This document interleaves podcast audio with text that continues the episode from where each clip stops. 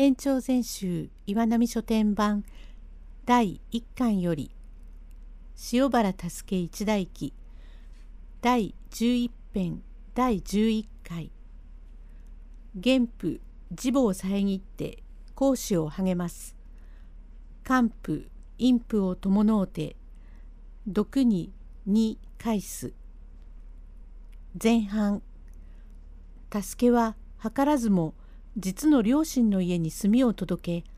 母に会いましたが父は厳しく突き放します。用語解説五門切って大名屋敷の門を通用できる証明の切手のこと。助けは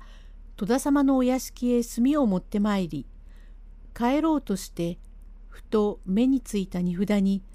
ジップの生命があるに思わず縁の方へ駆け寄り「今出たおかみさん」妻「おかしい男だよ。おかみさんおかみさんと言ってなんだよ」と言いながら庭口の縁側の障子を開けて出てきましたのは年頃四十五六の人物のいいご心臓で普段着ゆえ紬ぐらいではありますがお屋敷は固いもので紋付きを着ております。何か用があるのかえ？ここに荷物がありやんして木札に塩原角右衛門と書いてあるが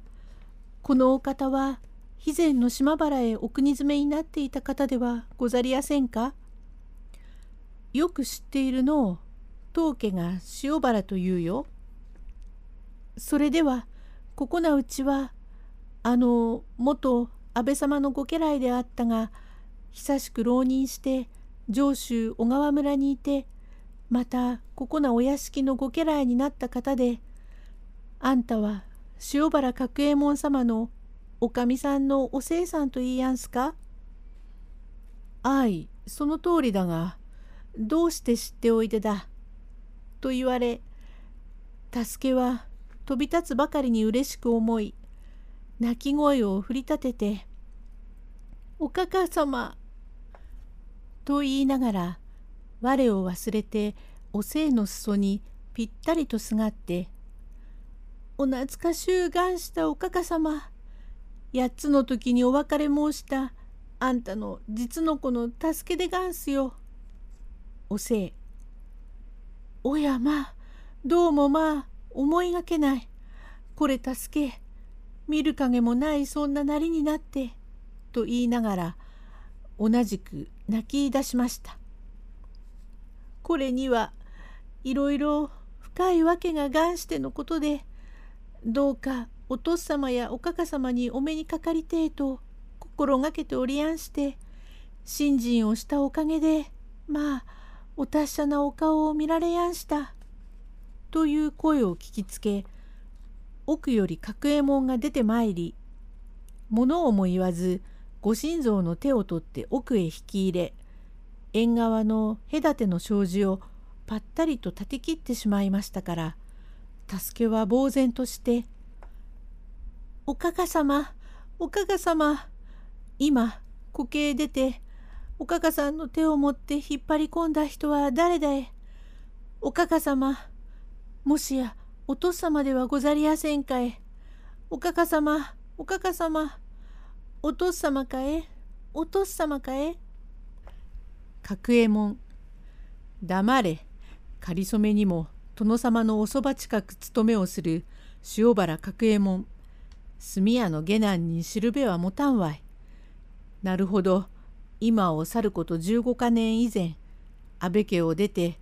上州東口の小川村に8か年ほど浪人していたその折沼田の下神殿に塩原角右衛門と申する百姓がおりわしと同じ名前のよしみを持って父のないところからせがれの助けを育ててくれろと頼まれたゆえ余儀なく引き受けこれなる生の父を飲まして8歳までは養育したがもう8歳にもなったから返してくれろとの頼みにより早速親元へ引き渡した時にその方のジップ角右衛門より長らくせがれがご厄介になり礼の仕方がないからといっていささかではあるがと五十金を礼としてくれたればこそ拙者はその五十金を持って身支度を整え借財を払って江戸表へ出てまいりご当家へお抱えになりただいまではおそば近くを務め300石頂戴いたしているも沼田下神殿の角右衛門殿の恩義ではないか。拙者もその恩義を知らんではないがご当家へお抱えになると間もなくお国詰めを仰せつけられ万里の鳩を隔てておればつどつど書面も送られんがまた生地に頼りをいたせばその助けというものが8歳まで育てられたことゆえかえってこの方を実の親と心得違いをいたしジップ角右衛門殿に不幸なことでもありはせんかと存じてわざと心あって頼りをいたさずにいた。しかし14日年ぶりで江戸表へ出てまいりあまり懐かしいから先立って国へ書面をお送りしたところ角右衛門殿の分家太左衛門より返事が参り開いてみると角右衛門殿は一昨年没し跡目相続をいたす助けと申す者は昨年家出をいたし跡方は消失して塩原角右衛門の家は絶えたという返事に大きに驚きその返事のごとくなれば助けと申すやつは人でなしとただいまも申し入るところであるがもしやその助けと申す者が8歳まで養育されたゆえ俺を実の親と心得て江戸表へ参りずうずうしく来るとも対面は国の角右衛門殿の位牌へ対しても愛なろうと心得おるか。そりゃ若いうちのことゆえ女に溺れるとかあるいは主食にその身を果たし路頭に迷い見る影もない姿となりうろうろいたしてはおろうかと朝夕ともにこの生と心配いたしていたがどうも何とも言いようなき不幸不義のやつ。家督人たる者が親の家を捨てて国を立ち去るとは重々の不埒者めたとえここへ参ればとて面会いたすような角右衛門と心得おるか目通りはならんからそうそう出て行け。おせいまことにご立腹の段は重々ごもっとも様でございます。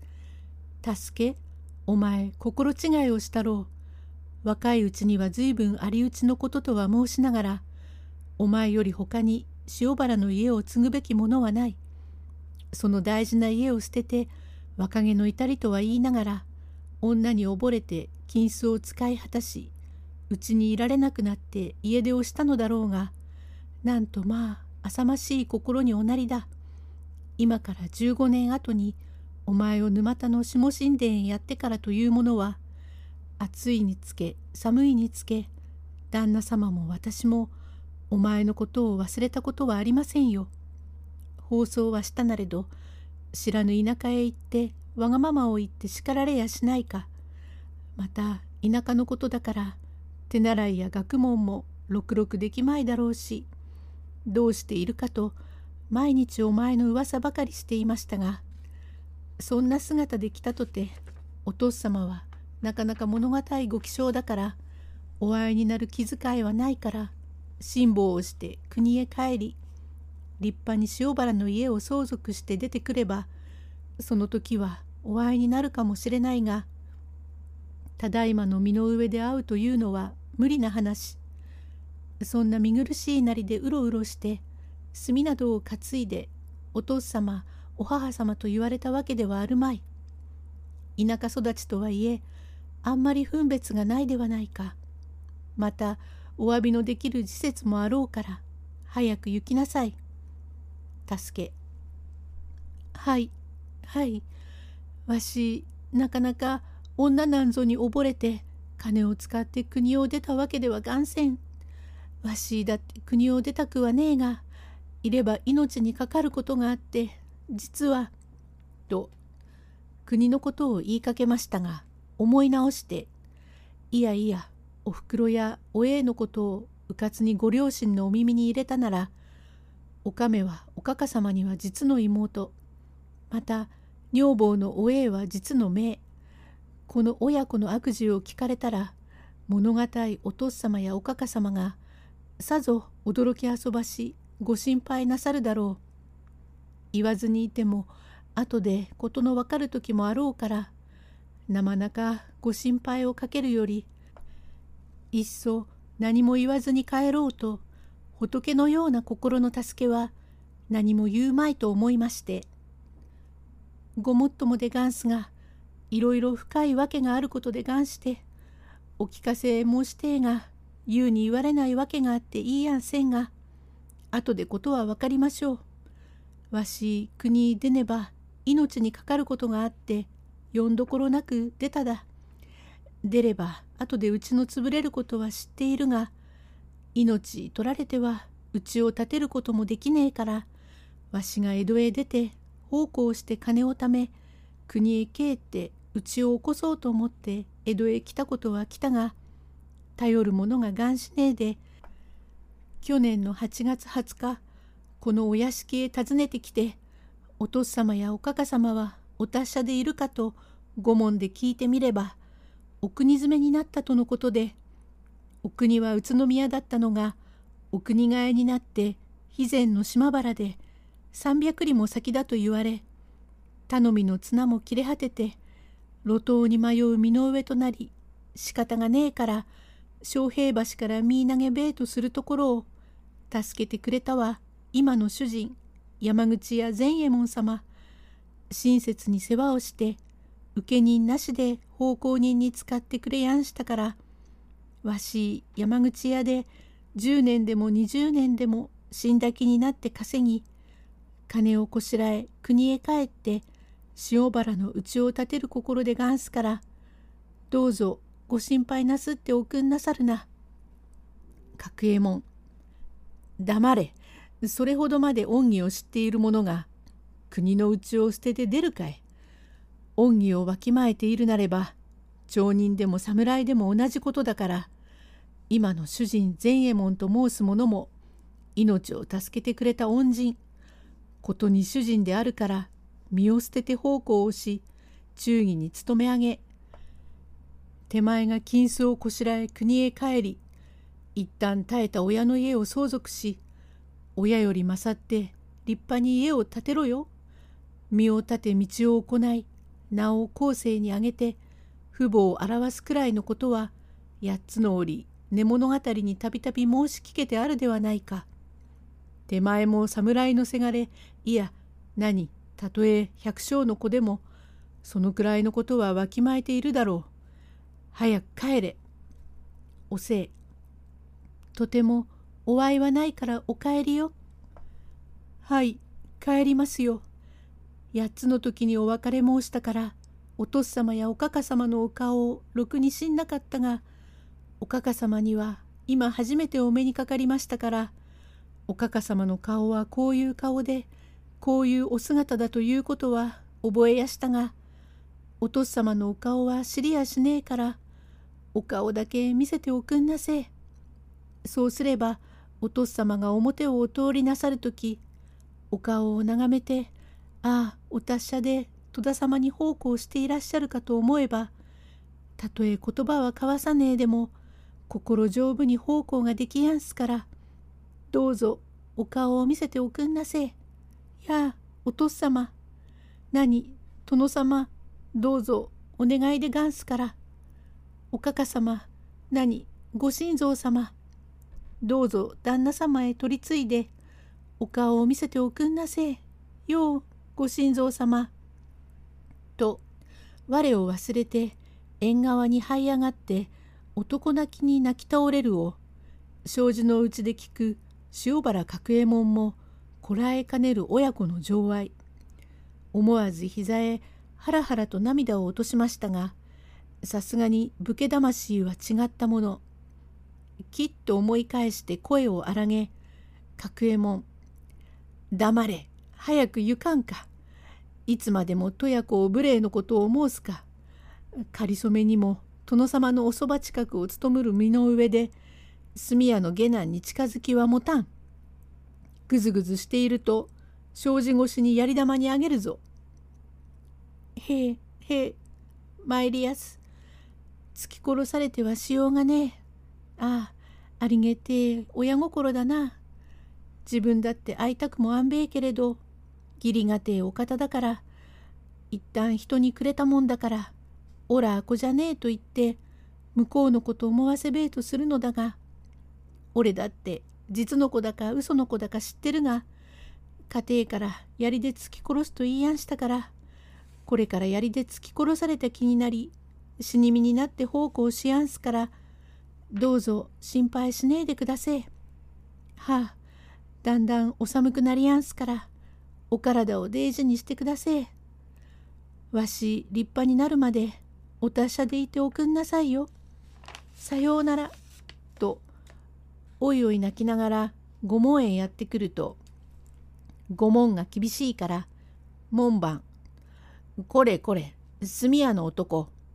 へえ。どうした泣き顔して、御門切手をいただいてきたか？何もねえ。これこれ、という間に、むやみに表へ出て、ようやく家へ帰ってくる。主人。はい、大きにご苦労だった。戸田様は七万八千石だけあって、お立派だろう。あの屋敷はわし生涯行くのは嫌でがんす。戸田様だけはダメだ。槍で突き殺すと言われやんした。それは大方からかわれたのだろう。からかわれたのではありやしね。本当でガンスがね。その槍で突き殺すという心根がありがてえもんでガンスね。旦那さん、槍で横っ腹を突かれる心持ちは一通りではありやすめえが、始終槍で疲れている気で働けば、どんな苦しい方向でもできようかと思いやすから、旦那さん、始終わしが横っ腹を槍でついていると思って、こき使ってくだせえ。何のことだかわからないよ。まことに関心だ。と、助けはジップの志の深きをありがたく心得ましたから、これより助けは命がけで山口屋へ奉公しておりますうちに一つの経済を考え出して金を貯める工夫をするお話はこの次に申し上げます。後半へ続く